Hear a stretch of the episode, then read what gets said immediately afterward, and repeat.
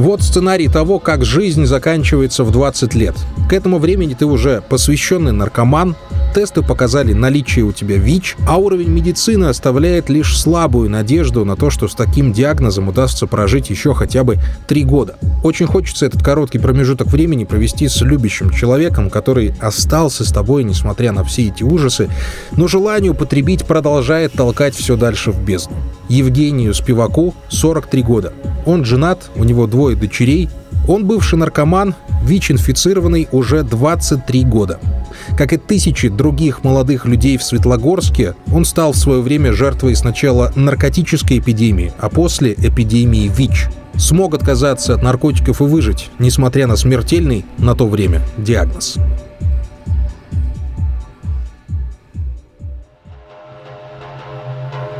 Было подсчитано, что примерно 10% э, населения в городе так или иначе употребляют наркотики. Ты всегда мог рассчитывать на то, что придя в подъезд у колодца, в любого дома, всегда можно найти использованные шприцы, там вытряхнуть с большего эту кровь оставшуюся, набрать себе и уколоться. Когда что-то слышали, что-то знали, какая-то там Америка согнивающая, и мы процветающая страна. Какой ВИЧ вообще, что за бред? Меня зовут Евгений Спивак. Я живу с ВИЧ уже 23 года. Комично было, как в стране все было организовано. Тогда же эти были трудные времена, развал Союза, по исполнении там, скольких-то лет, не помню, 15 или 16, выдали официально купоны на сигареты. Я говорю, папа, меня страна признала человеком, который имеет право курить. Поэтому прошу не иметь ко мне никаких вопросов, я курю официально. Э, вот этот железный занавес упал, стала приходить к нам хорошая альтернативная музыка. Ну а какие у них были идеи? Сид Вишес, бас-гитарист Sex Pistols умер от передозировки, Джимми Хендрикс умер от передозировки. То есть все они употребляли. Настолько это было популярным, ну то есть процентов 30, наверное, э, состава нашего РОВД, они употребляли наркотики. То есть где-то вламываясь на точку, на которой варили наркотики, они не вязали, скажем так, да, не арестовывали, не хватали этих наркоманов, а просто говорили, ребята, спокойно, никакого кипиша, ничего не надо, по дозе скинулись и продолжаете заниматься своими делами. Употребили, пошли дальше на свой рейд. На тот момент сколько твоих друзей употребляли наркотики? Вот из твоего окружения? Все. Ну, в смысле Ну, все? все, с кем я общался, все употребляли. У меня была тогда собака на тот момент, боксер, я вот, э, чтобы официально выйти из дома, просто брал собаку погулять, вечером, допустим. Я выходил, заходил в торец дома, и у меня так стояли, так один, второй, третий, пятый, до 10 человек порой доходило, до 15 человек. Как бабки-семечки. Как бабки-семечки, совершенно верно. Причем э, это все не просто так, вот там где-то там стоят, они прячутся. Нет, они просто стоят в ряд. Они знают, что я наркоман. И начинается, бери у меня, у меня там с димедролом, да у него не бери, у него фуфло, у меня лучше, бери у него. Вот, вот так это все было. Все, неважно в каком состоянии шприц, неважно в каком состоянии этот наркотик, главное загнать его внутривенно. Конечно же, это способствовало распространению ВИЧ-инфекции просто сумасшедшей скоростью. Учитывая, какой у нас был доступ, скажем, к информации, то мы этим вообще не интересовались. Но к 96 году, когда случилась вот эта вот вспышка, скажем, да, в Светлогорске, когда вдруг стали выявлять одного за другим людей с ВИЧ, э, стало так постукивать сердце. И я пошел его сдал анонимно в кабинете здесь. По первому анализу никогда не ставится диагноз, и по сей день так. То есть делается два анализа. Я пришел за результатом, и, ну, в принципе, я уже был настроен, я уже понимал, что происходит, конечно. Мне сказали, да, что у меня ВИЧ, э, и что я инфицирован.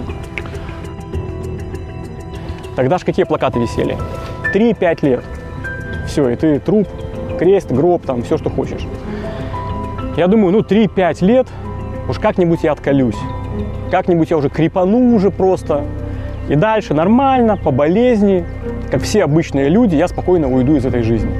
Вот о, чем я думал. Скорее был другой страх. А, на тот момент я уже год как э, встречался с, с девушкой.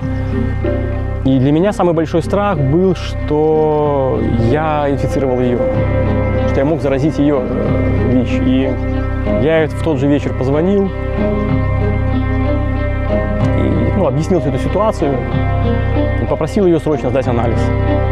Она не верила. Где ВИЧ, где э, Беларусь?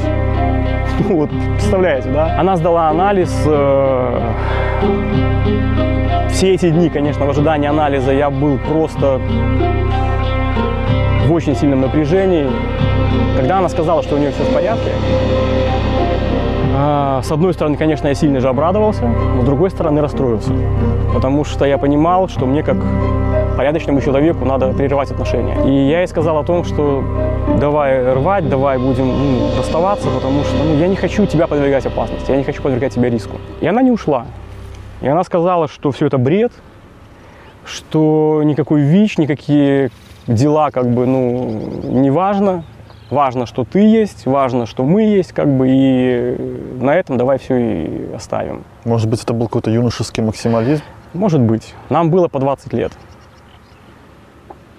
И в 28 декабря 96 года мы оформили свои отношения в ЗАГСе. Мы поженились.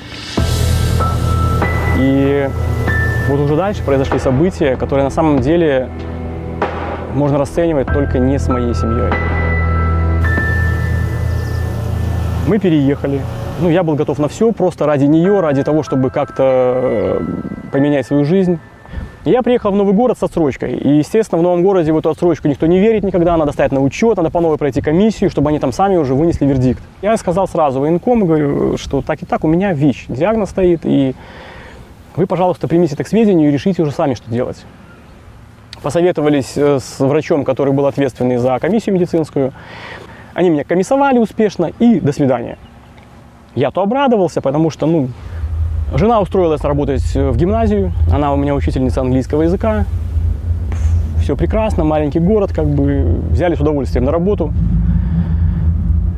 И вот 1 сентября я, как любящий муж, красиво одевшись, вместе с красиво одетой, одетой женой, приходим на линейку в школу стоит э, ученик начальных классов, рядом с ним папа, военком, у которого уже вот такие глаза, когда он видит меня рядом с моей женой и понимает, что его же моя жена будет учить его сына.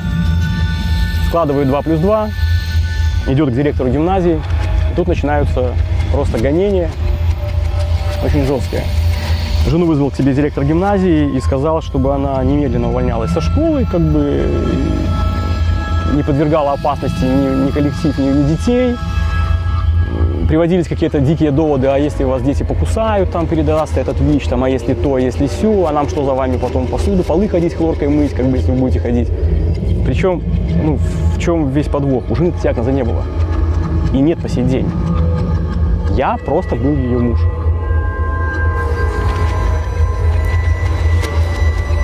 Оказалось, что в городе Горки с диагнозом ВИЧ проживает только один человек. И это я. Естественно, они все переполошились, они испугались. Никто не знал вообще, ну, что это такое, как с этим быть. Год-два прошло, у меня начались уже какие-то тяжелые заболевания сопутствующие. Вот тогда я начал сильно бояться. Потому что в 99 году у нас родилась дочь.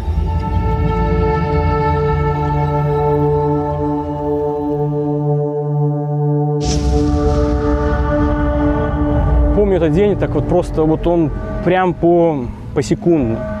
Приходим домой, и у нее отходят воды. Я вызвал скорую, ее забрали в больницу. Э, Все хорошо, я донес какие-то вещи к ней, которые она попросила. Я прихожу домой, расслабленный, там проходит пара часов, звонит мне жена. Женя, срочно ищи машину. Они отказываются принимать у меня роды здесь. Надо везти в Могилев. Скорую не дают. Первая причина была, что прилежание какое-то было у ребенка, ну, такое, что надо было делать кесарево. И они, учитывая мой диагноз, они побоялись вообще ее оперировать. Опять же, я говорю о том, что она была не инфицирована. Каким-то чудом, через, через знакомых, мы находим человека, который соглашается нас отвезти в Могилев. Это, это проходит еще два часа. До Могилева 90 километров. Когда мы приехали в Могилевскую больницу, э, жена была уже практически в состоянии отключки. Ее на руках вот так внесли, просто положили на стол. Я по возвращении домой уже с этим же человеком позвонил в больницу. Мне уже сообщили, что у меня э, дочка. Я начинал уже болеть, были такие моменты, что Я думал, все. У меня в один момент был опоясывающий герпес, боль дичайшая, просто нестерпимая. И в такие моменты я на самом деле думал, что ну все. Жена приходила навестить меня в больницу, мне делали 5 кубиков э, анальгина внутримышечно, чтобы я просто мог встать к ней, прийти, хотя бы ну, повидаться. Мне очень больно было. Я уже не хотел умирать. У меня уже появилась тогда мечта. Конкретно я мечтал дожить до 16-летия дочери.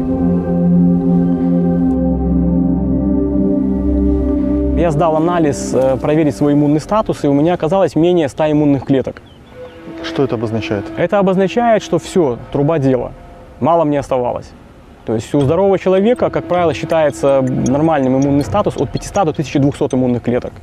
Менее 100 иммунных клеток – это, в принципе, ты подвержен э, любым самым простым заболеваниям, э, от которых ты можешь умереть. Но я понимал, что практически ни один ВИЧ-положительный человек в тот момент он не мог умереть без боли, он не мог умереть без страданий. Люди просто выгнивали заживо, гноем могли кашлять, э, гноящиеся, все это мокрое все время. Какие-то флегмоны, трофические язвы на ногах, все это пухнущее. И вот этого я, конечно, сильно боялся. Однозначно скрывать это не буду. И вот дальше начался такой, скажем, э, началась череда событий, которая сильно повлияла на мою жизнь, на мою семью и на то, что, в принципе, я сегодня жив и я счастлив. Смотрим с женой э, телевизор, первый канал. И, значит, анонс, что планируется, значит, к съемкам передача на тему чума 20 века. Большая стирка передача, тогда это называлось. Мы поехали всей семьей, и вот я вернулся домой. На самом деле это, ну, это, это, это чудо. По-другому это назвать нельзя. Я ехал в поезде до Орши, в дизель-поезде. Ну, вот я еду, впереди меня сидит ко мне спиной э, какой-то мужчина с капюшоном на голове, прислонившись к стеклу, дремлет. Явно какой-то неформал, пойду познакомлюсь. Я к нему подсаживаюсь, такой, я сам уже под шофе ехал хорошо, ну, скучно ж так ехать далеко. Я, слушай, привет, э, я смотрю, у тебя чемодан, говорю, у тебя саксофон, наверное, здесь, да? Он, да. А не ты в большой стирке снимался? Ну, я снимался. Первое, что произошло, мне стало неловко. Он с криком «Аллилуйя! Слава Богу!» там на весь вагон возликовал. Я говорю, тихо, что ты, ну, веди себя прилично. И он рассказывает, какая-то там девушка увидела эту передачу, рассказала о, о, о тебе своей родной сестре. Родная сестра, она верующий человек. Она начинает молиться, ей приходит мысль обратиться вот к этому Володе, и они начинают молиться, проходит неделя, и мы с ним встречаемся в поезде. Он не видел передачу. Передачу не видела эта девушка, передачу видела ее сестра. Он стал мне много говорить о выходе, много говорить о возможностях. То есть, ну, мне для того, чтобы функционировать, порой нужно было употребить то или иное. Потому что настолько сложные механизмы зависимости, что просто так вот, ну, а нет, мне вот это не надо, это будет мешать моей дальнейшей жизни. Это не работает. Жена порой на самом деле спрятала от меня деньги, чтобы купить детское питание ребенку. Ну, это, это как бы это ни было, это такова жизнь наркомана. Настал момент, когда моя жена э, приняла решение и сделала поступок, которому я сам впоследствии стал учить э, людей созависимых. То есть никто не запрещает любить человека. Нельзя потакать э, прихотям этого человека. Нельзя никоим образом содействовать прихотям этого человека. И жена мне сказала, что все хорошо. Я приехал в очередной раз от мамы. Она сказала, все, она, я хватит натерпелась, собирай вещи и вали к маме куда хочешь. А мама, когда я от нее уезжал буквально вот сейчас, сказала тоже, что если жена тебя еще раз выгонит, я тебя домой не пущу. Потому что я из дома уже вынес все, что можно там. Все, больше негде брать бабки. И я позвонил Володе, говорю, Володя, так и так, я готов поменять свою жизнь. Что мне надо сделать? Я готов принять Христа просто в свою жизнь и хоть что-то изменить. Он говорит, приезжай к нам. Прочел за ним, повторяя слова молитвы покаяния. И с того дня поменялось все в моей жизни. У меня прошел абстинентный синдром, то есть прошла ломка. Уже на следующий день я не испытывал физических страданий. Первое, что я сделал, когда я вышел э, из церкви, э, эти ощущения тоже никогда не забыть. Это было 10 августа, примерно вот такая же погода, солнце, легкий ветерок, вот такие же вот облака небольшие. И я открыл глаза просто, и я понимаю, что вот они цветы. Он желтый. Вот она трава, она зеленая, да, и это цвета. Я их не видел. Я понимаю, что моя жизнь до этого, она была черно-белая. Я поднимаю голову, небо. Настолько голубое, настолько красивое. Ветер вот этот меня обдувает. Я думаю, неужели это со мной? Неужели я это переживаю? Я сейчас говорю, у меня вновь мурашки по телу, потому что ну, я помню, как это было, я помню это ощущение. В этом году мы уже отметим 23 года совместной жизни. И те 8 лет я, наверное, никогда не смогу ей просто ну, вернуть, да, э, даже через 80 лет, то, что прошла она рядом со мной. Но, конечно же, очень ценю то, что она не оставила, то, что она осталась верной женой. И сегодня мы вместе. Уже 15 лет моя жена живет с другим мужем. Не с тем мужем, за которого она вышла замуж и 8 лет прострадала, а с новым мужем, которого поменял Бог, который изменил нашу семью, который в сентябре прошлого года подарил в нашу семью еще одну дочь. И это совершенно другая жизнь. И я скажу, что вот рубрика, да, называет «Только не со мной», то я бы, наверное, сказал, что вот то, что происходит сейчас, я бы никогда бы и не подумал, что такое может произойти со мной. Такое чудо, такое счастье, что моей старшей дочери в июле будет 20 лет. Она в августе выходит замуж за прекрасного молодого человека. Моей младшей дочери в сентябре будет год. Дочечка! Доченька моя сладкая, скорее, скорее, скорее, скорее, скорее, скорее, Мне уже бы посидеть бы где-нибудь на скамеечке вот с этим ребенком. Мне хочется идти с ней на руках, мне хочется держать ее, несмотря на то, что она тяжелая уже достаточно, что она активная. Мне столько хочется вот ну, быть со всем этим рядом.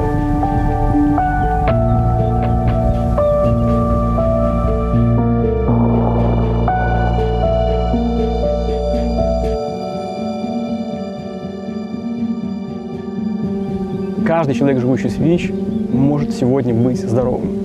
Может сегодня э, восстановить свое здоровье, вернуться к нормальному иммунитету и контролировать эту инфекцию в своем организме. Главное, чтобы это было желание.